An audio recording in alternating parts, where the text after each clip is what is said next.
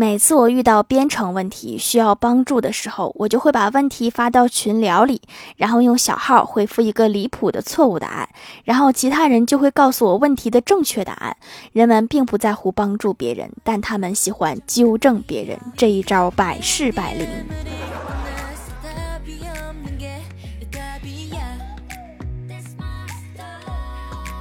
Hello，蜀山的土豆们，这里是甜萌仙侠段的秀欢乐江湖，我是你们萌豆萌豆的小薯条。今天下午从医院出来，打算去学校，在路上离我不远的一个戴着绿色头盔的人，被一辆红色轿车当场撞死了，死得很惨。我还没有反应过来，那辆轿车就开走了，我就眼睁睁看着一个活人死在我的面前。不过还好，那把我绝地求生第一名。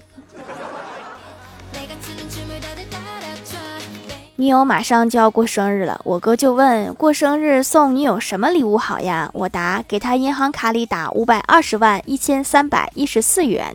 女人其实不在乎钱，就在乎你有没有诚意，懂了吗？知道该怎么做了吗？欢喜去应聘，面试官看简历问欢喜：“你有其他特长吗？”欢喜说有，我去年写的两篇小说都登上某知名杂志了，我还完成了一部长篇小说。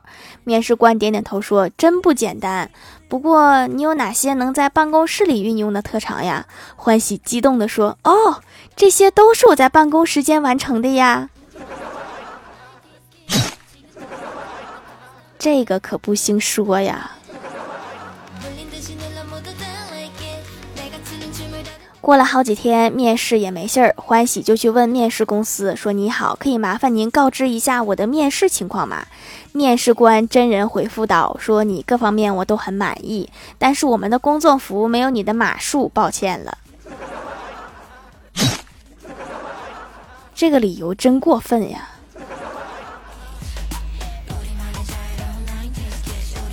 我哥给女神表白已经有两三天了，还没有得到一点音信，也没有拒绝，也没有答应，心里着急，又问了女神一次。女神有点生气，说：“这么大的事儿，总要让我考虑考虑吧，催那么急干嘛？”我哥说：“我这不是担心嘛，我以前追了一本小说，很久没有看到更新，后来才知道作者死了。现在女神真的不理他了。”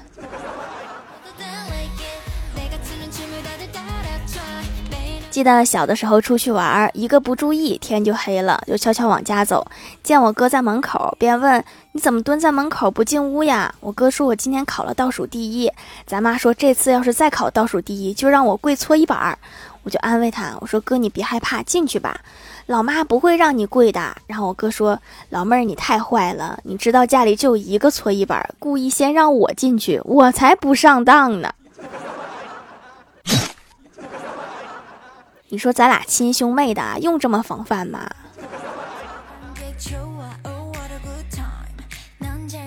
李逍遥最近在读《红楼梦》，今天突然跟我说，最近看《红楼梦》发现一个事儿，太劲爆了。听说一个姓刘的，年过半百，几乎和《红楼梦》里所有的女的都扯上了关系。我大为震惊，我说谁呀？李逍遥说刘姥姥呀。你不去写那个头条标题，你都白瞎了。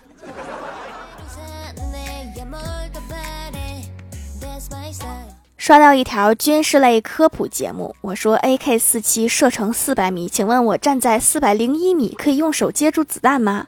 小仙儿认真的回答：四百米是有效射程，通俗点讲就是可以瞄准的距离。实际上弹头至少在一千五百米处仍具有伤害，仍具有伤害呀！我又问：那我站在一千五百米加一米能接到子弹吗？小仙儿像看傻子一样看着我说。你为什么一定要接子弹呢？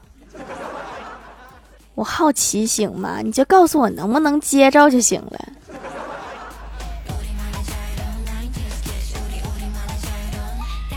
晚饭之后，郭大侠和老婆出去溜达。郭大嫂深情地说：“亲爱的，你知道吗？每一个成功男人的背后都有一个伟大的女人。”郭大侠说：“知道啦，可是你能下来自己走一会儿吗？我真的背不动了。”原来真的是背后的女人呢。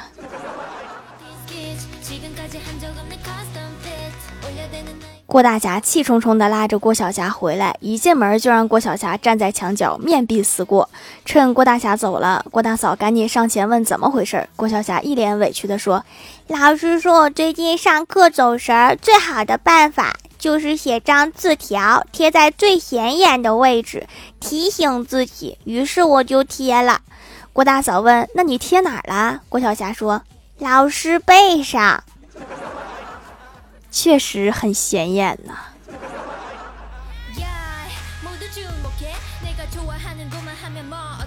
郭晓霞正在上数学课，老师讲的正火热，郭晓霞实在忍不住举手说：“老师，我要上厕所。”老师一脸嫌弃的说：“去吧，去吧。”郭晓霞赶紧跑出去，走到门口，发现鞋带开了，就蹲下来系鞋带。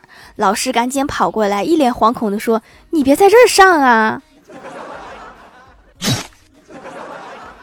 老师，你误会了。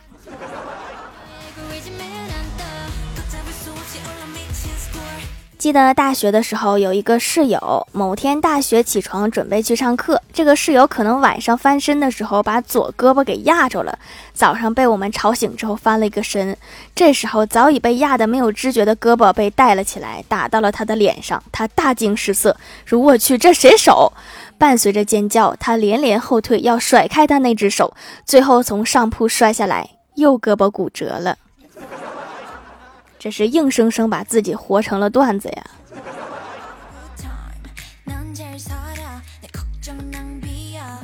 我有一个姐妹，昨天去纹身，小的那种图案根本就不屑一顾，要纹一个满背。然后那个师傅跟她说：“姑娘啊，我要告诉你。”纹身一纹难去，三思后行啊！姐妹根本就没有犹豫，直接趴到那儿。师傅一看是铁了心了，就直接开整。时间有点长，迷迷糊糊她就睡着了。醒来之后，姐妹心里一犹豫，说：“师傅，我不纹了。”没想到师傅一个大嘴巴子呼他脸上，说：“我给你搓了两个小时的泥，你跟我说你不纹了？下次纹身之前最好先洗个澡。”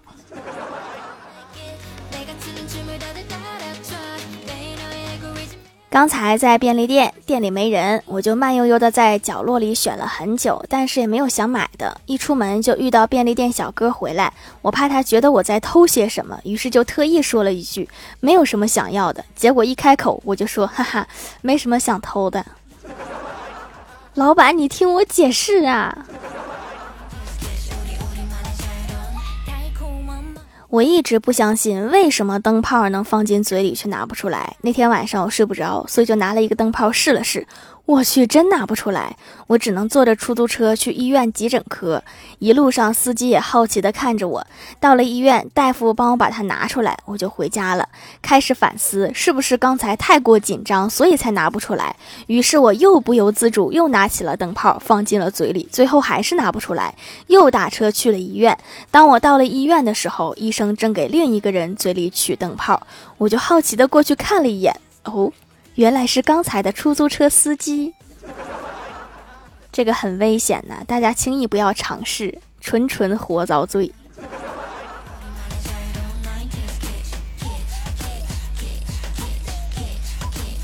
嗨，蜀山的土豆们，这里依然是带给你们好心情的欢乐江湖。喜欢这档节目，可以来支持一下我的淘小店，直接搜店名“蜀山小卖店”，数是薯条的数就可以找到啦。还可以在节目下方留言互动，或者参与互动话题，就有机会上节目哦。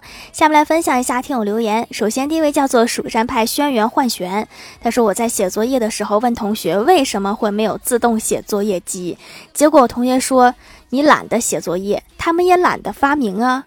我现在在想，五一劳动节到底是用来干嘛的？当然是用来放假的呀。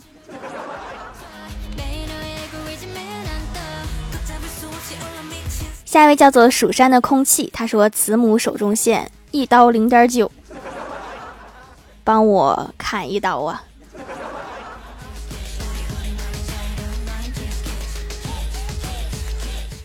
下一位叫做 T 三六五幺二四七五，他说自己做手工皂失败四次，还是找一个手工大佬买一下吧。用了一下，真的很专业，能做出这么滋润的很少见。之前也买过其他家，没有这家滋润保湿，原料非常不错。原料都是买的非常好的那种哈，要不然我自己用着也难受。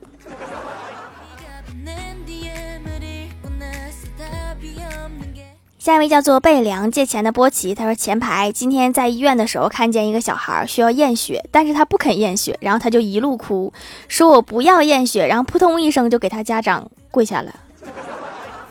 他是懂求人的。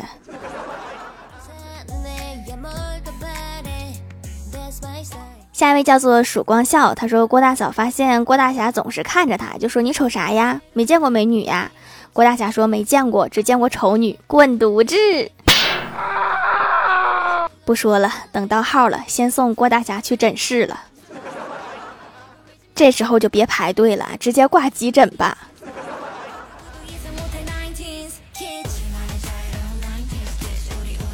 下一位叫做彼岸灯火，他说第一次相亲约在一个挺有情调的饭店，第一印象挺不错的，结果说了不到两句，他就拿出一本书开始给我介绍他的工作，就是那种公司简介，一页一页翻着解释给我听，说他们公司的主营业务、基本工资、加班费，最后说了半天来了一句：“要不你明天跟我一起过去吧。”这是相亲还是面试？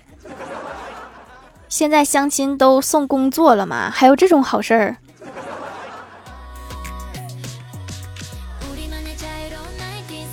下一位叫做小懒猫，他说非常满意的皂效果非常好，用完皮肤是一个史诗级的升级，像鸡蛋一样弹弹嫩嫩的，成分很天然，用了几天有白一丢丢，希望可以继续白下去。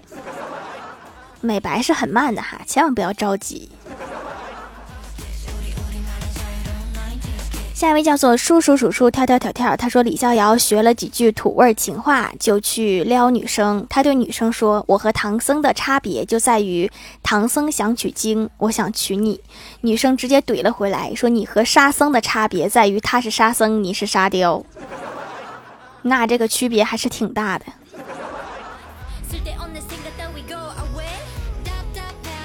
下一位叫做蜀山弟子施一光，他说有一天李逍遥对郭大侠说：“我发现一个真理，健身的时候每个感觉舒服的动作都是做错了的。”这说明健身这个事儿他就不对。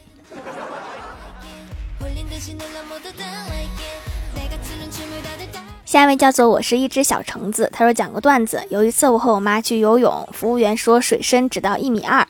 当时游泳池里只有我和我妈两个人，我当时已经是一米三，可是就是有种要被淹死的感觉。我准备大声呼救的时候，结果我妈妈刚好去岸上喝水，我妈一走，我又活了。我分析的没错的话，是因为水位变浅了吗？我读完你不会挨揍吧？评论区互动话题：学了那么多年的语文，让你最惊艳的一句诗是什么？呆萌的马卡龙说：“锄禾日当午，妈妈真辛苦，上午打麻将，下午斗地主。”这个行程安排的还挺满。叔叔叔叔跳跳跳跳说：“有一说一，真说惊艳应该是《满江红》吧？惊的心潮澎湃。”燕的潸然泪下，是这么多年来为数不多的被要求全文背诵，但是不感觉难也不吐槽的一篇了。所以你不整两句？蜀山派看鱼塘的蛙爪奇说：“慈母手中剑，游子身上披，一秒十二剑，剑剑出暴击。”真是出了五尽之刃了，是吗？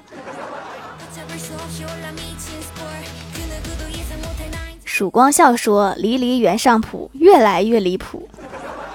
确实，你们这些诗句真的是越来越离谱。”